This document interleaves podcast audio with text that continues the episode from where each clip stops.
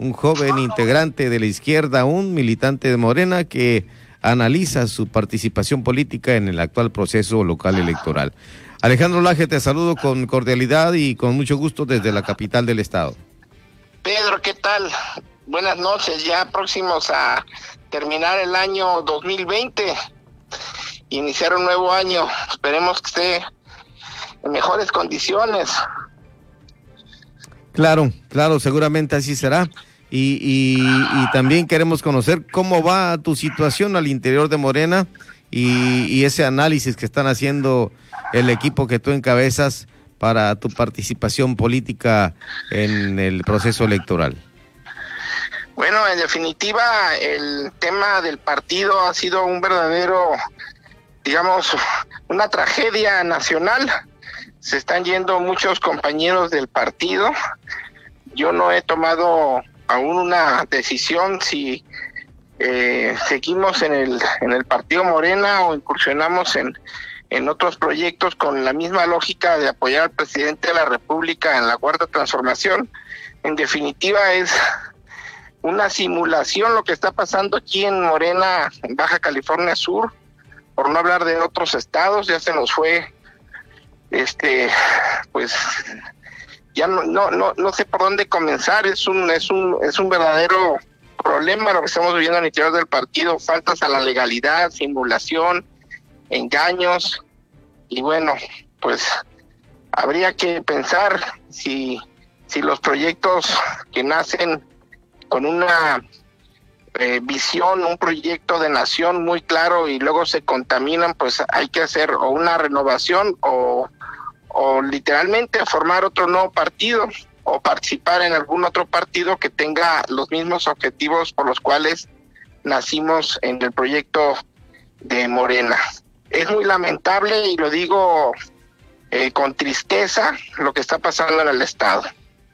Vamos, eh, tú lo acabas de señalar, de decir, claramente no solamente es en Baja California Sur donde hay inquietudes, inconformidades, sino en otros estados donde hasta demandas hay, donde van a irse al Tribunal Electoral, donde no están de acuerdo con don Mario Delgado, con las decisiones unilaterales que está tomando en torno al partido Morena para la designación, porque así lo dicen ellos, son designación de candidatos. Sí, en un partido democrático no podemos dejar de lado la autocrítica y no podemos dejar de lado o, dejar pasar eh, los atropellos a la legalidad y a la democracia. En principio te digo que Mario Delgado lo conozco muy bien, trabajé con él, él forma parte de un equipo eh, muy cercano a Marcelo Obrar, si no es que es su mano derecha. Él tiene una visión eh, de partido centro democrático, como le dieron su origen al partido que encabezó Camacho Solís y Marcelo Obrar en el año 2000, con miras a la elección presidencial de ese mismo eh, proceso electoral. Yo estuve vigente inclusive en algunas eh, algunos acuerdos con Mario Delgado en el año 2000, 2006. Él recibía la Secretaría de Finanzas Públicas y yo fui quien hizo el presupuesto de ese mismo año junto con el experto Hilario Ortiz, quien fuera director de programación y presupuesto con, con Talía Lagunas en aquel entonces, con Andrés Manuel López Obrador, el gobierno que encabezó desde el año 2000 a 2006. Yo te comento, yo soy un hombre de izquierda, un hombre que ha trabajado muy duro para que este proyecto de Morena sea una, digamos, un proyecto de nación como lo anunciamos en su momento, este no es un no es un partido de un solo hombre, no es un partido del presidente, es un partido de hombres y mujeres libres de buenas costumbres, entre ellos obviamente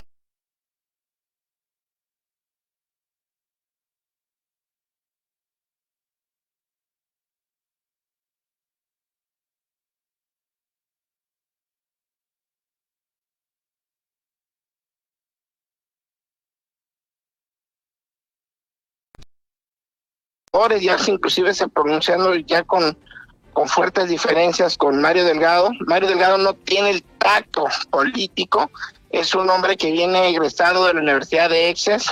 En el año 2006 se aparece estrictamente para ocupar sin ningún esfuerzo la Secretaría de Finanzas de un proyecto que encabezamos muchos hombres y mujeres de izquierda con el nacimiento del proyecto del ala democrática con, con eh, Porfirio Muñoz Ledo, Ifigenia Martínez y, y este Cuauhtémoc Cárdenas Solórzano. Bueno, yo creo que aquí eh, seguramente, como lo estamos hablando, el detalle de Morena de los incumplimientos o el apego a lo que se eh, determina en los documentos de un partido político, eh, en un plan de acción y demás, pues tiene que ser muy claro y respetarse. Lo que escucho de el el joven Alejandro Laje es que no hay respeto, ni siquiera esto que, que respalda un partido político que, que es eh, precisamente su antecedente de nacimiento. Mira, hay una situación muy grave en el Estado, para no verme nada más en el esquema nacional. Eh, Víctor Castro no, no representa a todo el partido y él está prácticamente secuestrando la toma de decisiones. Ya eh, es muy lamentable que el propio Alberto Rentería haya cedido con la propia falta de, digamos, de empoderamiento dentro de la propia estructura partidaria y haya cedido a favorecer a la ilegalidad. Yo estoy muy concernado, hablé con Alberto Rentería, le dije, oye, es muy importante darle causa a la legalidad porque la legalidad es la que va a generar que el partido Morena eh, tome el causa institucional y, y la certidumbre que todos los militantes necesitamos tener de un partido como es eh, Morena. Nosotros somos un movimiento de regeneración nacional que se opone a la corrupción y pareciera que estamos prácticamente eh, metidos en un tema de corrupción. El caso de Víctor Castro es muy lamentable, ni siquiera me ha buscado, ha dejado eh, pasar con la propia lógica de que él cree que porque soy un contendiente pequeño desde una visión estrictamente de grupos, que yo no soy una persona que haga grupos, soy una persona que mi, mi único eh, motor está en torno a los proyectos que van a favor de la ciudadanía y no a favor de un grupo político como es la, el grupo de los jubilados de la fracción, digamos, de los profesores eh, de la CENTE, que prácticamente tienen secuestrado el movimiento y, están favoreciendo inclusive a figuras como Narciso Agúndez, que pareciera que lo quieren revivir ante una posibilidad de que el propio Víctor Castro pudiera llegar a la gobernatura del estado, favorecido obviamente por el trabajo que se hizo en torno al, al tema de la administración o entrega de los recursos de los programas sociales. Esa no es la cuarta transformación.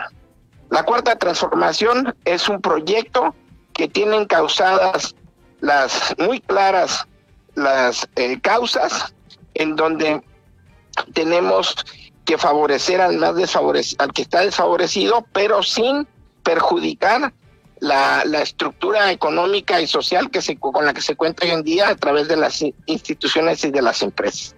Tenemos que favorecer a todos los sectores ya no solamente sociales, sino productivos para poder generar el bienestar que tanto necesitamos.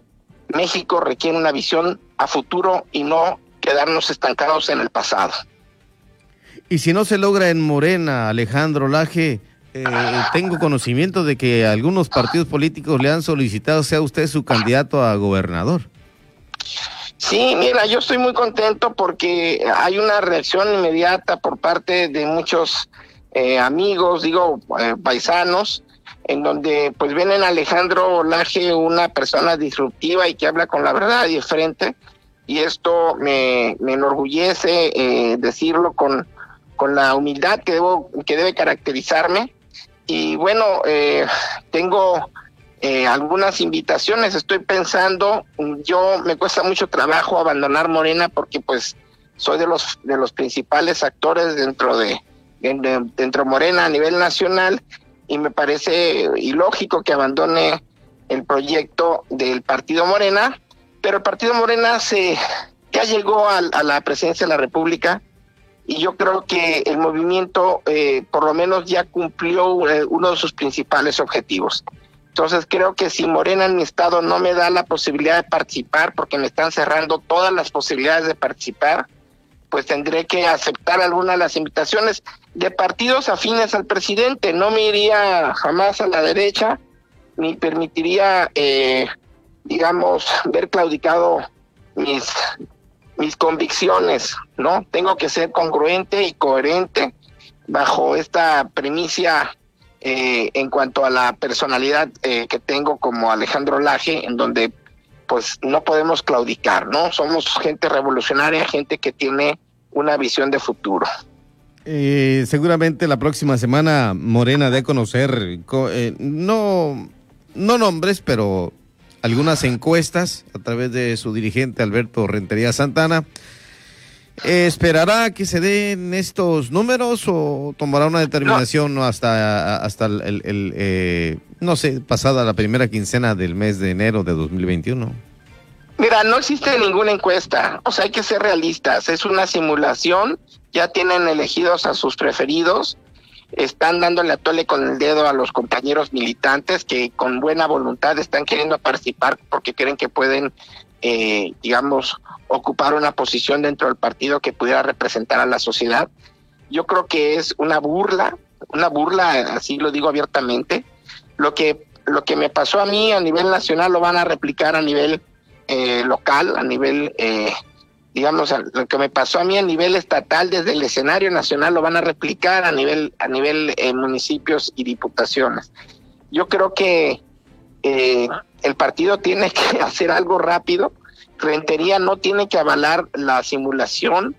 Digamos, Rentería prácticamente ya es juez y parte porque se está postulando para una posición de diputado federal, cosa que también está mal visto este, yo creo que esa es la verdadera razón por la cual está cediendo a la ilegalidad y eso es, lo que me sorprende. Yo hablé con él, le dije, tú tienes un momento histórico para vestirte como héroe dentro del partido y fortalecer la institucionalidad. Pareciera que lo dejó a un lado por, por eh, eh, participar y poder ser eh, posiblemente el abanderado de la Diputación Federal a mí me, se me cae la cara de vergüenza frente a la ciudadanía de que eso está pasando en nuestro propio partido, un partido que enarbola las causas de no robar, no mentir y no traicionar eh, a favor de los, del, digamos, de los formatos, eh, de los valores éticos que tanto promovemos y, y que por un lado estemos diciendo eso y por otro lado se estén dando todo lo contrario. Yo creo que tenemos dos posibles candidatos, tanto en la derecha como en la izquierda, que no representan a la sociedad y que no son dignos de representar a la sociedad si llegara a ganar uno de ellos. Enfrentamos una crisis, eh, lo decía yo, multifactorial, pero realmente es una supercrisis que se necesita gente capaz, no gente que sea popular nada más, sino que, se, que, que sea una gente que sepa resolver, que sepa enfrentar los problemas y que encare eh, los problemas con la probidad que es necesaria que una persona tenga. No es nada más eh, que soy popular, entonces por eso yo represento al partido y eso es suficiente. Necesitamos argumentos de peso. Las personas que están postulándose, la propia población los ha evaluado y pareciera que se les olvida porque no van a tener aparentemente más opciones. Yo creo que es muy necesario que la sociedad tome un papel más participativo y que haga desde ahorita, ya sea a través de las redes sociales o a través de los medios, eh, una participación abierta de por qué debemos de inhibir la participación de ciertos políticos. Ya no, ya no estamos en tiempos en donde cualquiera debe de llegar. Debe llegar una gente proba, o sea, una persona honesta, con capacidad. Eh, sin embargo, eh, hay en aspirantes que por la vía independiente son muy valiosos y, pudieran tener eh, una oportunidad de participar en este proceso electoral, Alejandro? Yo creo que hay que voltear a verlos, hay que voltear a ver a todos los que se inscriban de, de 14 propuestas que tendrían que haber y que nada más creo que por las coaliciones van a haber menos propuestas o más porque los independientes son, son ya un número eh, representativo este, yo creo que eh, valdría la pena voltear a ver a otras eh, opciones. Si yo decido participar en, en una contienda en, lo, en la gobernador o en lo municipal, lo determinaré en estos primeros días del mes Yo ahorita estoy eh, pues prácticamente evaluando mis opciones. Si el partido no me abre la posibilidad de participar, yo voy a tener que contender en contra de mi propio partido. Y esa situación lo hago por la propia responsabilidad que tengo frente a la sociedad de decir la verdad y no dejar pasar a esta, digamos, gente que ya tuvo su participación y que no demostró ninguna capacidad de, de ser buenos gobernantes. Y es insensato abrir las puertas a quienes ya fueron calificados como malos gobernantes, inclusive algunos ya fueron hasta encarcelados.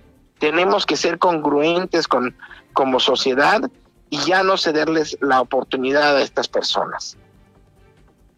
Pues te agradezco que estés eh, con nosotros en Heraldo Radio La Paz en esta importante charla, en esta comunicación en De Frente en Baja California Sur y por supuesto invitarte que en la primera oportunidad que estés por acá eh, lleguemos a charlar aquí en cabina Alejandro Laje. Pedro, te agradezco mucho, de verdad, muy agradecido. El papel de los medios es fundamental para hacer, para dar a conocer eh, las propuestas de los otros aspirantes a la gobernatura, ya sean los independientes o de los propios partidos. Yo eh, cedería el paso a una mujer. Soy un hombre convencido de la equidad de género si hay una mujer que levante la mano, yo tiene totalmente mi apoyo. La candidatura a gobernador no puede ser secuestrada por unos cuantos y no y no tampoco es un tema de género. Necesitamos mujeres más activas en la política y mujeres que hagan de esta oportunidad un buen gobierno. Yo, Alejandro Laje, estoy a favor de generar un cambio a través de una transformación, que es un proceso que todos tenemos que seguir, y ese proceso primero es dándole paso a las nuevas generaciones y dándole paso a la mujer. También te dejo un saludo cordial, lo mejor para este 2021 que está por a menos de tres horas estamos recibiéndolo y pues adiós a, este gris oscuro 2020 que pues tú tendrás también tu propio concepto. Sí, yo creo que es un reto eh, este año que se viene, el 2021. Estamos frente a a una situación que supera eh, toda la, la, digamos, la capacidad que nosotros mismos generamos al interior, tanto como sociedad como gobierno, y tenemos que enfrentarlo con responsabilidad como ciudadanos, haciendo caso a los expertos en temas de salud, temas de prevención y, por qué no, también en, en la propia oportunidad de la atención, como es el caso de la vacuna. ¿Tu mensaje? Mi mensaje es literalmente que no dejemos pasar la oportunidad que tenemos en este 2021 de elegir un buen gobernante. Vuelvo a repetirlo, yo cedo mi participación a cualquier mujer o a cualquier joven que levante la mano. El futuro está escrito hoy a través de la tecnología. No podemos eh, dejar de lado la era digital y ninguna de las dos propuestas, tanto como Francisco Pelayo como Víctor Castro, son verdaderas propuestas para un cambio o una transformación. Es mirar al pasado y es eh, literalmente estancarse en la burocracia y no elevar eh, el nivel de la calidad de, vida tanto para los ciudadanos como la propia clase política. Necesitamos un cambio de cultura política que esté enfocado en estas eh, nuevas dinámicas, digámoslo de una forma más coloquial, y no a ver al pasado como si fuera una situación eh,